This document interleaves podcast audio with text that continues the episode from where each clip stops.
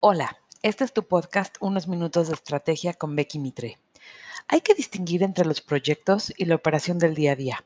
Realmente lo que genera el futuro de una empresa no es la operación del día a día, porque esa sigue y sigue y sigue. Lo que genera el cambio, el crecimiento de una compañía, es la generación y ejecución de proyectos. Pero veamos, ¿qué son los proyectos?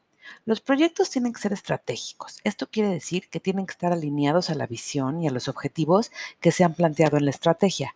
Un proyecto para que sea realmente estratégico deberá estar enfocado a lograr la visión y tiene ciertas características. 1. Tiene una clara visión final, tal cual. ¿Cómo se verá el éxito de este proyecto una vez que hayamos terminado? 2.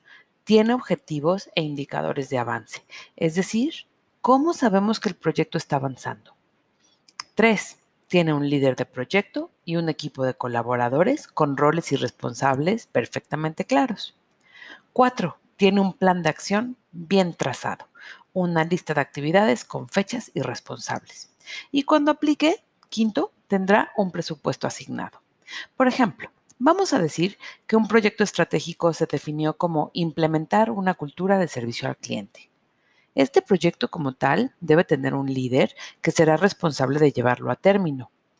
Claro que también tendrá otros participantes, pero el líder es quien coordinará el proyecto y le dará a cada participante, pues ahora sí que claridad en sus roles. La visión final podría hacer que los clientes estén sumamente satisfechos con nuestro servicio y nos evalúen favorablemente.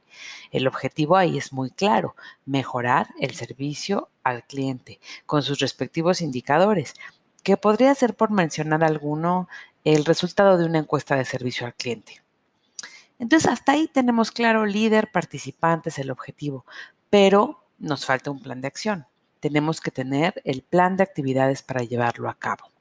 Una primera actividad en este ejemplo podría ser entrenar a todo el equipo en temas de servicio al cliente.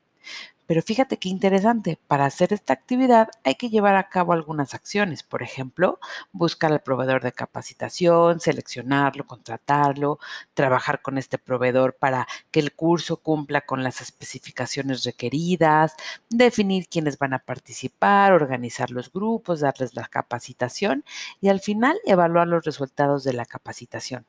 Eso para una primera actividad que era el entrenamiento. Una segunda actividad podría ser implementar una encuesta de servicio al cliente. Al igual que el punto anterior, hay que desglosar las acciones concretas para poder implementar esta encuesta de servicio. En una hoja debemos de ser capaces de plasmar el nombre del proyecto con su visión, objetivos, líder de proyecto, participantes, actividades con fecha e inversión o presupuesto requerido.